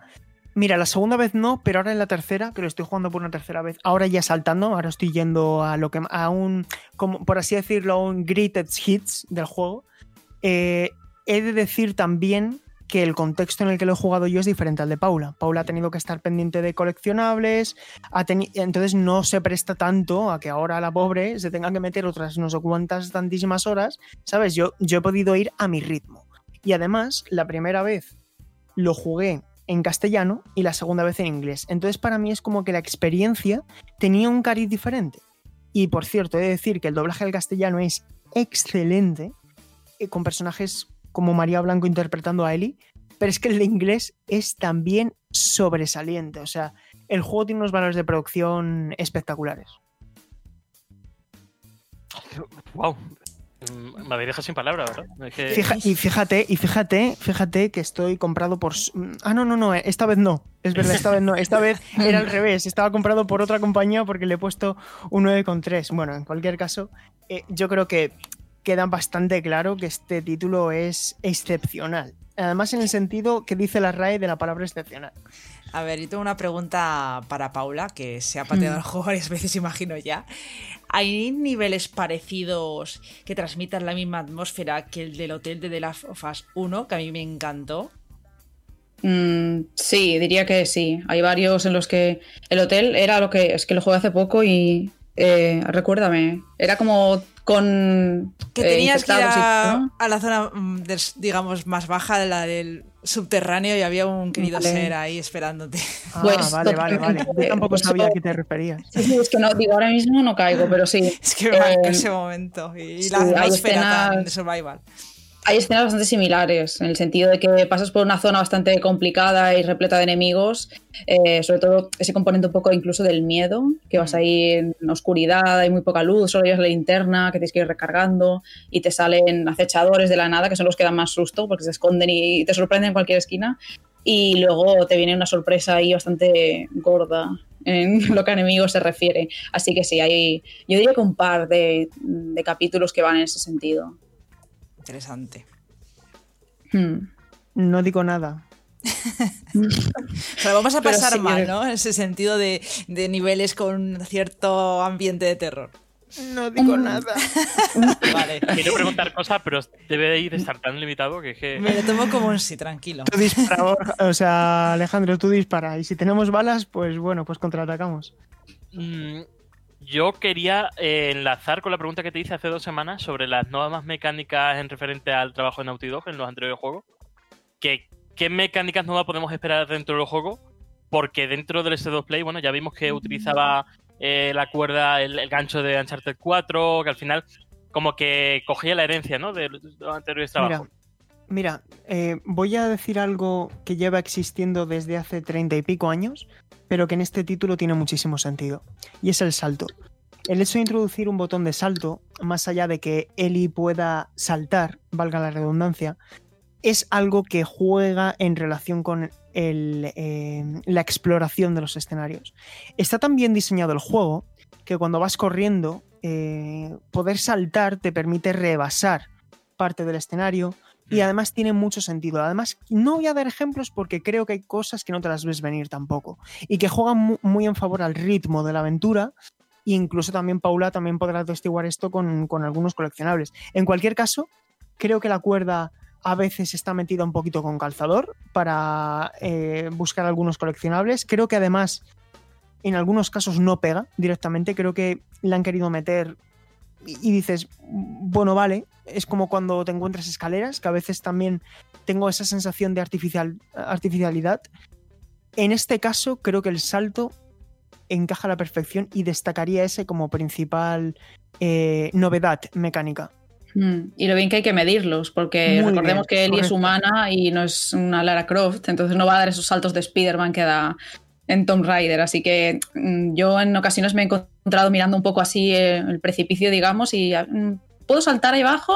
Efectivamente, la respuesta es no. Necesitas una cuerda o algo para bajar de forma segura, porque si no te estampas y, game over. Así que hay que ir con cuidado porque eh, eso, jugablemente se siente que estás controlando a una persona humana con sus limitaciones y sobre todo Ellie, que no es ahí, eh, bueno, es adolescente, digamos, tiene 19 años, así que es el, cuerpo es el que tiene, no, no es como Joel, que era un poco más robusto ahí, digamos. Entonces, eso está bastante bien aplicado también en, lo jugable.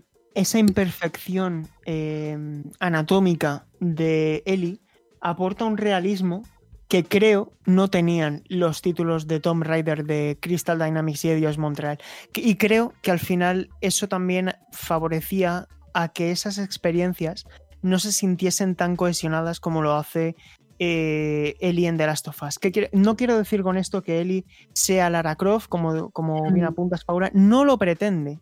Pero es No, que no. esa sensación de, eh, de que no es un personaje perfecto, que es un personaje vulnerable y que no es una máquina eh, de matar indiscriminada, aunque en algunos tramos se lo parezca, le aporta un realismo que, que, como digo, no es incongruente con lo que estás viendo en pantalla y creo que lo han hecho muy bien. Si hubieran convertido a Ellie en un personaje eh, súper versátil, súper heroína, en si hubieran caído en estereotipos, lo hubieran imper- imperfeccionado.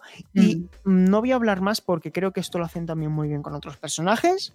Y al final el juego es un ejemplo de cómo hay que hacer bien la introducción de todo tipo de colectivos sin caer en estereotipos. Porque lo Sí. naturaliza, lo mantiene de manera orgánica de principio a fin y chapó por ellos. Yo solo añadiré de forma breve que hay que tener en cuenta todo lo que estamos diciendo, porque la forma masiva en la que se está vendiendo el juego en campañas de marketing y demás, eh, a mí me da la sensación un poco de que no se está transmitiendo el espíritu del juego que es. A mí, cuando leo esos mensajes de Encarna Ellie en su nueva aventura, además, eh, parece que, se, que sea como un nuevo Uncharted y, y no nada más lejos de la realidad. Y me da bastante pena porque habrá bastantes usuarios que vayan con la idea de sentirse héroes y sea una aventura épica y demás, y no se van a encontrar eso. Mm. Entonces, no, No sé es cómo la hija las de Nathan Drake. Exacto. No, y- no es la hija de Nathan Drake. Esto no Sí. es Uncharted. Esto no es Uncharted. Y hay que tenerlo muy en cuenta. Es otra cosa. De hecho, no es The Last of Us. Porque no es una aventura tan lineal como el primer juego.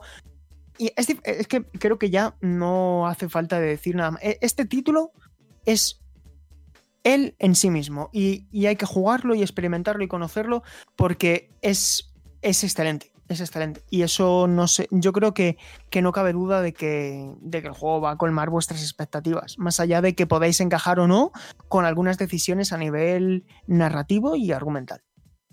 Tengo otra. Dale. Y es eh, cómo están introducidos los medios de transporte, porque hasta el momento hemos visto eh, la lancha y hemos visto el caballo, pero quiero saber si nos esperan sorpresas en relación a ello y cómo de bien están introducidos. Mira, Ale, te respondo. Ah, has dicho, hemos visto caballo y lancha, ¿no? Sí, Pues hasta ahí vamos a hablar.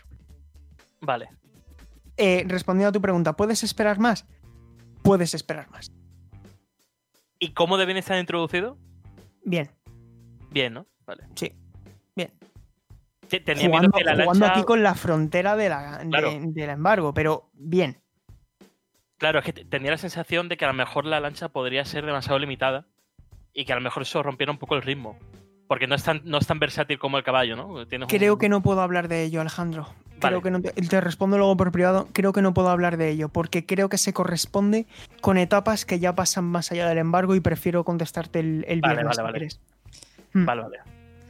Bueno, yo tengo una pregunta que no sé si podréis contestar, pero voy a dejarlo en. ¿Creéis que después de este título habrá una secuela? No voy a decir nada porque puede influenciar tu opinión. A ver, creo ahora que, sí, ahora creo sí. que además son las. Intenta son dar un las enfoque a ver si 10 colaba. Hay unas- hay unas 19:44. declaraciones. Sí. Hay unas declaraciones de Neil. Druckmann, que eso sí se puede decir, que comenta que el- su próximo proyecto puede ser, quién sabe, el parte 3 o una propiedad intelectual nueva. Ah, Así que, vale. bueno, al Lo menos ahí él. hay Mm, Vale. margen Sí, de... sí. Vale. Último Estupendo. apunte. Los que estéis escuchando este programa ya hayáis visto spoilers, solamente voy a deciros que todo lo que habéis visto en las redes, todo, enhorabuena, pero no habéis visto el final del juego. Y creo que eso es suficiente motivo de más para llegar hasta el final del juego. Mm. Uf. Ahí queda. Eh, la Oye, última. se, me da bien sembrar hype, ¿eh? Sí, sí, lo tengo ya. Vamos, Está aquí, vale. cuento misterio. Eh, ¿Ha merecido la pena reabrir el universo de las sofás? Para mí sí. Mm, sí, yo creo que sí también. Sí. Es una experiencia muy distinta al primero, mm, pero sí, merece la pena. Te digo también, si no hubiera existido The Last of Us do- parte 2 pasaría algo, para mí no. Es decir, Mm. y te lo digo también porque he hablado muy bien del juego, pero para mí, para mí es mejor The Last of Us parte 1. A, a mí el pozo que me dejó The Last of Us parte 1 creo que es superior al que me va a dejar este título. No obstante, creo que este juego también tenía la, el papelón de tener que dar respuesta a lo que para mí es uno de los 10 mejores juegos de la historia de este medio. Claro. ¿Me entiendes lo que te quiero decir? Claro, es decir, que es que yo no buscaba que este juego superase al primero, Mm. pero es que ofrece algo diferente que para mí es igualmente es sobresaliente. Claro, mi, mi miedo es que se reabriera. No, no incluso para mal, sino de manera desaprovechada, ¿no? De, No te va a decepcionar. Claro. tío. Es, que, es que esa es la cuestión. Es que no te va a decepcionar. Para mí, ¿eh? Es que, es que creo que no te va a decepcionar. Hmm. No, y, y eso es lo importante, que es que vas a recordarlo y vas a pensar del juego cuando dejes de jugar. Y eso es muy bonito. Desde luego. Sí, sí. Uf, jolín. Eh, ha, quedado, ha quedado bien, ¿no? Ha quedado O- bien. o- Sí, sí. Yo estoy sin palabra, la verdad. Tengo muchas ganas ya del viernes. Es que parece que se ha exagerado, pero realmente, os digo, la clave es empatizar con la historia y personajes y, y ya lo tienes. O sea, yo creo que si consigues eso, eh, sentiréis lo mismo. No es que estemos exagerando de en plan de wow, triple A, oh my god, sino que es un juego que realmente merece estas palabras. No, no es porque nos hayan puesto una pistola, ni maletines, ni nada. Realmente Nada. estamos siendo honestos. Oye, Paula, digo, pero una cosa, ¿crees que gracias a The Last of Us se abrirán los juegos a introducir temas considerados polémicos? Porque claro, parece que abren muchas puertas que estaban cerradas al menos en las grandes producciones. Mm, espero que, que sí, que lo hagan. Yo, bueno, como comentaba antes Borja, en el evento de Play 5 vimos eh, una protagonista mujer de mediana edad y además de ella habían otras muchas mujeres, también teníamos hombres negros y creo que la, esta, mm, no sé, abertura de mente en general se está extendiendo a muchos estudios, indies y AAA, y lo agradezco, porque ya era hora un poco de dar un paso más allá y, mostrar una versión más plural de todos los jugadores y ciudadanos del mundo, digamos. Entonces, en general, me, me gusta, más allá de temas como la violencia y tal que se tratan, pues esta diversidad yo le he agradecido muchísimo. La cuestión solamente añadir una cosa. La cuestión no es que lo haga un videojuego que se atreva a hacer esto. La cuestión es que lo haga un videojuego como este. Hmm. ¿eh? Porque es uno de los videojuegos más importantes del año. Hmm. Es un juego que podría haberse conformado con ser continuista y no meterse en fregados que nadie le metía, nadie le mandaba a meterse. Y sin embargo, eh, que lo haga eh, el juego posiblemente más esperado de la generación eh, en, en PlayStation 4, para mí es para quitarse el sombrero. E insisto, yo hay cosas que las hubiera escrito de otra manera, hay cosas que no me han terminado de convencer, pero esto tiene un mérito impresionante. Hmm. Muy bien. Y creo que eso es todo, chicos, eh, respecto a The Last of Us Parte 2. 5 Sí. sobre 10, ¿verdad? Un mediocre. El juego con más puntuación, ¿no? De Metacritic por los medios. Es que estoy diciendo esto con una camiseta del Fallout 4 y, y- y estaba antes. Luego a lo mejor me pongo Bueno, a el ver, Forza pobre Fallout, ¿eh? Que Exacto. Que aquí es hay juego. La tiene que poner a a la oye, que a mí me encanta Fallout 4, por eso llevo la camiseta. Si no me la das. Sí, bien, bien. Claro, el que no, Mm. el que no me gusta es el 76. Y por Oye. cierto, otra cosa. Ahora sí te la pega, gente- ¿eh? La, uy, Exacto. uy, perdón, perdón. La gente, que, la gente que haya llegado hasta aquí, jolín, la semana pasada dijimos Days Gone 2, qué pereza. Lo dijimos, Ah, bueno. de, lo dijimos de broma. sí. O sea, Sí. es que he visto comentarios, chicos, entended que esto es una broma. O sea, os pedimos disculpas, pero esto fue una Mm. broma. O sea, ya está. Hombre, no y, que no hay más.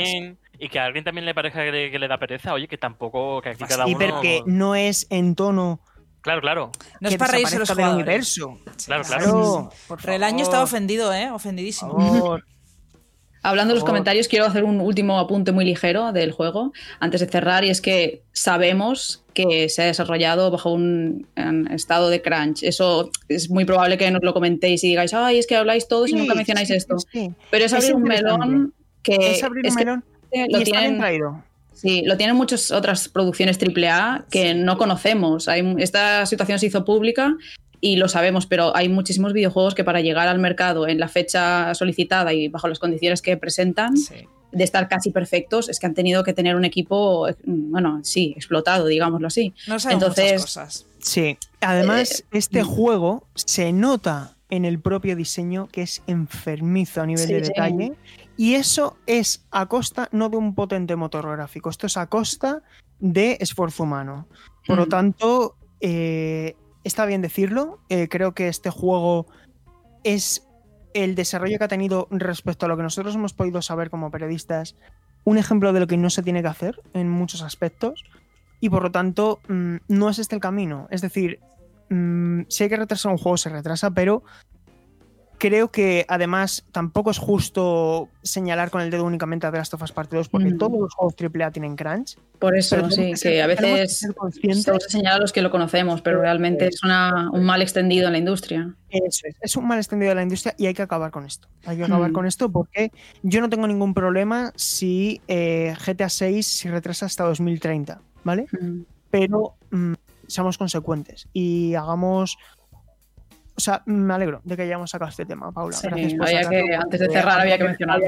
Ha habido bronca Sí. en Twitter, no sé si lo habéis visto, entre eh, Nate Dru- Druckmann, eh, Sí, Jason sí, del sí. Kotaku y Cory Barlow. Ha habido follón respecto Sí, a esto. Bueno, eso tampoco vamos a comentarlo ahora, pero sí que es verdad ¿eh? que ha Como habido follón Sí, sí. y, eh, oye, mm, el periodismo tiene que existir. Lo que a lo mejor no está tan bien es a lo mejor subirse mucho de tono, que creo que a lo mejor es Ryer se ha subido un poquito de tono en esas últimas declaraciones. Pero bueno, Sí, eso también es mi opinión. Eh, chicos, ¿a qué habéis estado jugando? Ahora sí. Bueno, pues yo he estado sufriendo un poquito por Demon Souls. Digo, tengo que ver cómo era ese juego, porque claro, han pasado muchos años, te quedan ciertos recuerdos, pero al volver a jugar me he dado cuenta que, como dicen muchos mensajes, no lo aguanto. es un juego muy, muy complicado, es un juego que era como una especie de experimento que hacía Miyazaki para devolver a la vida un proyecto que era fallido por Front Software. Y bueno, eh, me gustaría saber qué van a hacer con el remake en ciertos puntos, porque si no, yo considero que habrá muchos jugadores que se van a dar eh, bastantes cabezazos contra la pared, pero la verdad es que las sensaciones que provocan esas mazmorras, que son únicas, las mazmorras tienen vida y, los jefes también son impresionantes, con sus propios golpes. La verdad es una obra de arte en cuanto a diseño de niveles. Y ahí estoy, pues, sufriendo por boletaria. Eh, también estoy jugando pues a Falo 76, me he hecho mis partiditas, pero a poca cosa más porque estoy esperando ese de la Fast 2 y ya llega, ya llega, en varios días lo tenemos aquí. Borja, compañero. Pues yo estoy con cositas más, más bien cortas para prepararme para The Last of Us Parte 2 y me he pasado Little Nightmares, que lo tenía pendiente y es un jueguito que dura un, poquitas horas. Y ahora estoy con Resident Evil 7, eh, un juegazo, por supuesto. Muy bien. Eh, Alejandro. Hoy Sí, no me igual, olvido, ¿eh? Hoy no me olvido. No, no, no, no te olvides. Eh, yo igual, como no quiero empezar cosas eh, de, muy, de mucha duración por el tema de las sofás, eh, he vuelto a Hitman 2 eh, y bueno, os recomiendo a todos que lo juguéis porque es una auténtica lección de, en cuanto a diseño. O sea, creo que es uno de los mejores juegos de la generación. Hay veces que no, no, no salen las listas, pero ves la- la- las valoraciones de tanto de crítica como de público y, y es una absoluta y auténtica pasada. Y sobre todo, de cara a la tercera entrega, os recomiendo que jueguéis a la segunda porque la- tanto la progresión como el contenido se, se pueden trasladar. O sea, que al final te queda en un único juego toda la trilogía entera. Además, a mí, eh, no hemos hablado nada de, de Hitman, pero en cualquier caso, a mí me ha transmitido también unas sensaciones súper interesantes este título. Así que, ah, oh, y además en España vende muy mal, pero en, en otros países es, eh, tiene mejor reconocimiento. Sí. Es curioso el caso Hitman en España. ¿eh? Eh, Paula, eh, por si no ha quedado claro a qué has estado Mm. jugando, pero ¿a qué más has estado jugando, Paula? Sí, además de Last of Us, también he estado estos días con Summer in Mara, es una producción española de Chivik Studio. Y eh, bueno, a destacar así a grandes rasgos, tiene una historia y unos personajes eh, bien hechos, el guion está bien escrito y los personajes están bien diseñados, pero el problema que tiene es que tal vez es demasiado ambicioso para los recursos con los que contó el equipo a la hora de desarrollarlo y es que nos encontramos con, por ejemplo, misiones de recadero, eh, que hay más de 300 y se sienten bastante similares las unas con las otras, eh, jugablemente es algo tosco, diríamos. Y hay varias cosillas que se podrían pulir, yo creo que poco a poco. Eh, he hecho también el análisis para videojuegos 4, por si lo queréis leer. Y básicamente eso, es un título bonito que a mí, bueno, me he quedado con ganas de más, diríamos. Mm, Yo también he estado jugando a Summer in Mara, poco puedo añadir. Para mí el juego tiene problemas, es decir, el juego tiene problemas. Es eh, por un lado muy ambicioso en su idea y por otro que tiene problemas de interfaz, tiene problemas en eh, cómo te guía a través de las mecánicas, misiones que al final son prácticamente todas iguales, cambiando el escenario.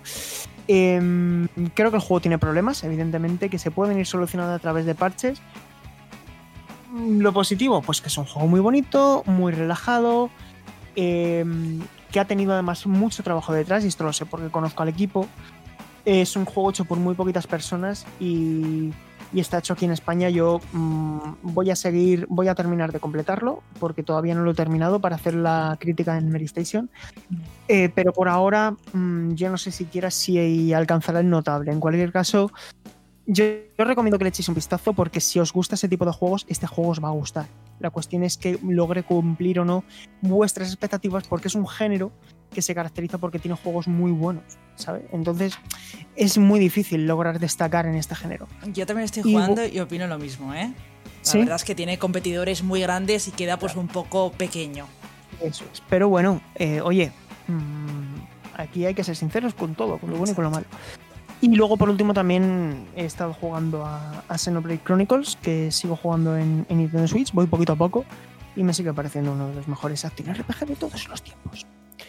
Y eso es todo, chicos. Eh, eh, hemos llegado hasta el final. Ha sido un programa largo. mm, lo siento, compañeros, si os he tenido aquí más tiempo del esperado, pero creo que hoy era un programa donde eh, se han juntado varias cosas y nos debíamos a nuestros oyentes. Eh, nuestros oyentes que nos pueden escuchar en en, en, iVoox, en Spotify, en YouTube y en Apple Podcast. Os invitamos a que nos digáis en los comentarios qué es lo que más os ha gustado de lo que hemos visto hasta el momento de PlayStation 5, eh, juegos, consola, lo que queráis. Nos podéis decir lo que queráis. Y os invitamos a que estéis dentro de 14 días acompañándonos de nuevo con aquello que nos quiera decir la industria y que dentro de 7 días acompañéis a nuestros compañeros en otro programa que seguramente tenga también cierto saborcito retro. Sin más dilación, eh, despido a mis compañeros. Ahora sí un placer que te hayas pasado por aquí hoy. Sí, un placer como siempre. Y bueno, que no tenemos E3, pero aún hay muchos eventos en el horizonte y se viene el de EA Play y puede caer Mass Effect Trilogy Remaster y estoy por la nube de emoción. Ojalá. Ojalá. Sí, firmamos, firmamos. Yo firmo donde haga falta porque creo que eso está, vamos. Y además creo que a Borja también le va a hacer bastante ilusión. Borja. Eso está cantadísimo. Va a haber Mass Effect eh, remaster seguro, seguro. no tengo fuentes, pero, pero bueno, pero creo que va a ser una realidad. Sí, sí, sí. No tenemos fuentes, pero cuando ríe suena guayaba, ¿no? a, veces sí, a veces no, pero, pero bueno, sí, yo creo que esta ocasión sí que va, va, va a pasar. Alejandro, pues nada, ya me despido, me despido, me, voy a despedir. Venga, venga, despedir, hasta, hasta dentro de 14 días, nos vemos. Nos vemos, Borja. Alejandro, un abrazo. Un abrazo, un placer y sobre todo muchísima salud. Eh, sí, y escúchate el tema de Gran Turismo que te he pasado, que telita, ¿eh? Telita, Lo tengo ya en fans. Y el Gran oh. Turismo. Madre mía. Mm, Paula, un placer y seguimos hablando. Igualmente, un placer y nos vemos en dos semanas. En dos semanitas nos escuchamos, chicos. Yo también me despido, Sergio González. Gracias por llegar hasta aquí, gracias por escuchar el Mini Podcast. Nos vemos. Chao.